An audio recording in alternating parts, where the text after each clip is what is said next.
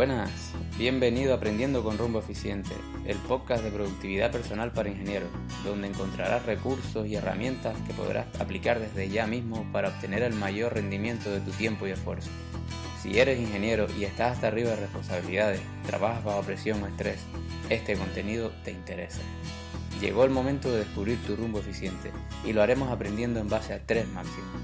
Descubrir un propósito para cada proyecto en el que te embarques, desarrollar y aplicar hábitos saludables que faciliten tu día a día y aplicar las estrategias adecuadas para sistematizar tu trabajo lo máximo posible. Para empezar a conocer las claves de la productividad para ingenieros, puedes descargarte la guía gratuita en rumboeficiente.com barra regalo. Vamos al lío. Buenas, por aquí Jan Bispo nuevamente de Rumbo Eficiente. Bienvenido a un nuevo episodio de Aprendiendo con Rumbo Eficiente. En el día de hoy vamos a hablar sobre la esencia de la efectividad o cómo cuidar de la gallina de los huevos de oro. Más adelante veremos qué nombre le ponemos a esto exactamente. Vivimos en una etapa en la que el mundo parece moverse a más velocidad que nunca Asumimos mayor volumen de trabajo, intentamos utilizar la menor cantidad de recursos posible y buscamos llegar al producto final en menor tiempo a cada nueva repetición.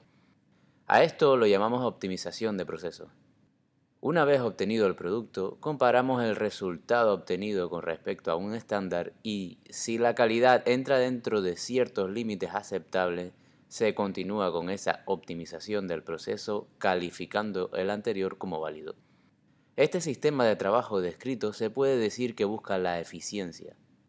El dilema de este tipo de sistemas es que, debido a que analiza simplemente el resultado final, en el momento en que se detecta un problema, en este caso tipificado como estándar de calidad del producto o servicio final deficiente, afrontamos el análisis como un proceso que ya viene viciado de mucho tiempo atrás. En este momento, con total probabilidad, corregir sus deficiencias será mucho más costoso que si se hubiera hecho desde el principio. En resumen, se ha cuidado en cierta medida la calidad del producto final, pero no la calidad del proceso que lleva a este producto. Algo que parece absurdo, ya que uno depende del otro. Si lo llevamos a la productividad personal, esto equivaldría a trabajar cada día de estajo, pensando en alcanzar todas las metas posibles, sin preocuparte del gasto de energía que te supone y en consecuencia de cómo puede afectar a tu calidad de vida y la de tu trabajo del día siguiente al estar agotado. Entonces estarás falto de la chispa adecuada para resolver cualquier proceso mental complejo. La mejor explicación y forma más adecuada de concienciar que he encontrado a la hora de explicar este dilema es a través del principio de equilibrio PCP que detalla Stephen Covey en su libro Los siete hábitos de la gente altamente efectiva. En el artículo de hoy voy a explicarte este principio y cómo aplicarlo a tu vida para obtener los mejores resultados cuidando de tus niveles de energía en todo momento. Vamos al lío. La teoría del principio PCP dice que, aplicado a los bienes materiales, económicos y humanos, explica que, para tener un producto final, P, de calidad, debes cuidar tu capacidad de producción CP y viceversa. Es decir, están directamente relacionados y por tanto la calidad de uno afecta al otro antes o después. Su analogía a la fábula de Esopo de la gallina de los huevos de oro te enseña cómo el granjero, al querer obtener más oro P en menor tiempo, termina por matar a la gallina CP, que le proporcionaba un huevo de oro a diario, quedándose sin lo uno ni lo otro finalmente. En la práctica, en nuestro caso en particular, lo que quiero que entiendas y no te quede la menor duda es que tú eres la gallina de los huevos de oro. Y tu planificación, con sus objetivos y tareas diarias asignadas, sumado a la calidad de vida, son esos huevos que recoges cada día. Puedes arriesgarte a intentar alcanzar tus metas mayores y finalizar proyectos enormes de una vez, sin permitir descanso a tu mente y cuerpo. Incluso alguna vez te puede salir bien, pero a la larga acabarás claudicando por agotamiento y mermarás tu capacidad de ofrecer un trabajo de calidad. Sería como abrir en canal a la gallina esperando conseguir un resultado inmediato que solo se consigue con trabajo efectivo y diario. Para la mayoría de las personas es muy fácil identificar la importancia de terminar un proyecto u obra a base de conseguir ciertos objetivos por etapas.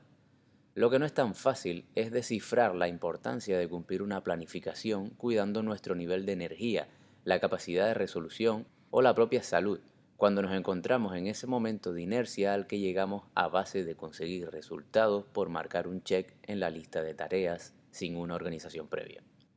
Esta situación tiene su punto álgido en ese momento en el que estamos a tope con un proyecto. Nos divierte trabajar en él, estamos cumpliendo tareas a marchas forzadas y no queremos parar por el simple hecho de vernos disparados hacia la meta. Pasamos por alto que, según pasan las horas, vamos perdiendo capacidad de concentración, resolución y, en consecuencia, calidad de producción. Dar un nuevo paso adelante nos va costando cada vez más por la pérdida de energía y esto, amigo, no hay café que lo levante. Es entonces cuando llegamos a afectar a nuestra salud y con ello nuestra calidad de vida. Llegamos cada día agotados a casa sin otro ánimo que el de comer, ducharnos y dormir. Nada de jugar con los niños, llegaste tarde. Nada de ver una peli, sabes que te quedarás dormido. Y mucho menos dedicar una conversación de calidad a tu pareja. Tu mente no da para eso. Amigos, ¿qué amigos? Ya ni los ves. Todo esto repercute en tus siguientes días de trabajo y por el agotamiento acumulado y la falta de unos hábitos para conservar tu energía, el producto o servicio final de tu sobreesfuerzo en la oficina termina siendo mediocre, llevándote a una situación de frustración y actuando directamente sobre tu autoestima, por no hablar de la opinión del cliente o colaborador que recibe ese proyecto de baja calidad. Ahora te pregunto, ¿aún crees que es necesario extender cada día tu jornada y llegar a ese punto de agotamiento? No, en mi opinión. Si estás dispuesto a mejorar en este aspecto clave de la efectividad, y dar un plus de calidad a la forma de planificar tu jornada, aplica lo siguiente. A continuación te voy a detallar los principios de la planificación efectiva. En primer lugar, identifica objetivos diarios medibles y realistas. Debes tener claro cuándo has conseguido esos objetivos y poder tacharlos de tu lista para pasar al siguiente o dar por finalizada tu jornada y pasar a disfrutar de tu vida fuera del trabajo. Estos objetivos deben tener en cuenta el tiempo del que dispones para realizarlo en función del tiempo de ejecución de todas las tareas que conllevan. No es necesario un valor exacto. Ya te digo yo que no existe forma de calcularlo, pero sí lo puedes ir ajustando con la experiencia base de práctica. Ten en cuenta también el tiempo que debes dedicar a procesar los cambios de tareas, descansos y desplazamientos en caso necesario. Segundo, establece bloques de tiempo realistas para las tareas planificadas. Estos bloques te ayudan a focalizar la atención en la tarea que estés realizando en ese momento, consiguiendo un resultado final de mayor calidad. No tienen por qué ser iguales al tiempo de ejecución de una tarea. Te recomiendo que utilices hora y media de trabajo de máxima concentración y al menos 15 minutos de descanso. Tercero, reduce tu jornada de trabajo. ¿No te parece extraño que la jornada laboral sea la misma casi para todos los tipos de oficios y sin tener en cuenta sus particularidades? ¿Te suena la revolución industrial? Lea la historia que te dejo en el artículo escrito y descubre desde qué siglo se estableció esta jornada y luego dime si no está ya obsoleto. Según la ley de Parkinson, el trabajo se extiende hasta llenar el tiempo disponible para que se termine. Apoyándome en esta ley y en el punto anterior, te recomiendo utilizar los bloques de focalización para reducir tu jornada paulatinamente hasta encontrar la ideal, para obtener la máxima productividad, manteniendo el nivel de energía necesario para poder disfrutar luego del resto del día. En cuarto lugar está dejar espacio para el descanso y el ocio. En los descansos, prepárate un café o una infusión, aprovecha para estirar o mantén una conversación con alguien, cualquier cosa que saque tu mente de lo que estabas haciendo y te permita despejar. Volviendo a la importancia de la organización, tan importante como planificar tu jornada de trabajo y cumplirla, es planificar un espacio de tiempo para el ocio dedicado a ti, tus amigos y familia.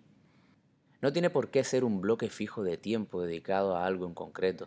De hecho, particularmente, me gusta dejar mi tiempo de ocio libre a la improvisación.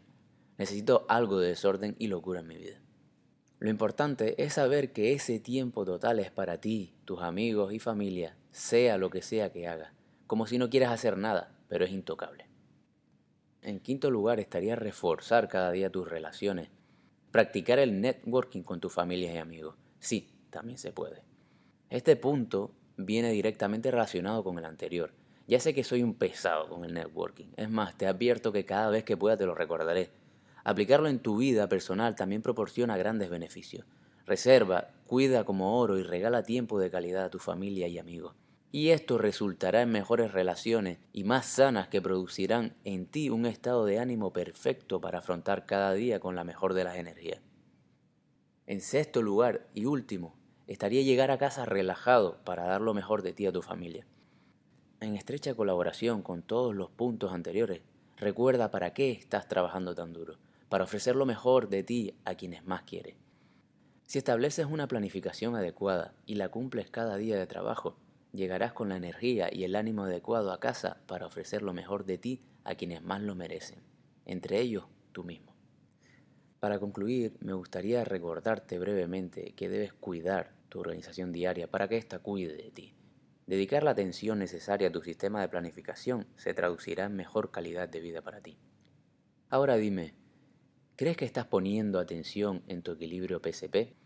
¿De qué manera lo haces? Pásate por los comentarios y déjanos tu punto de vista.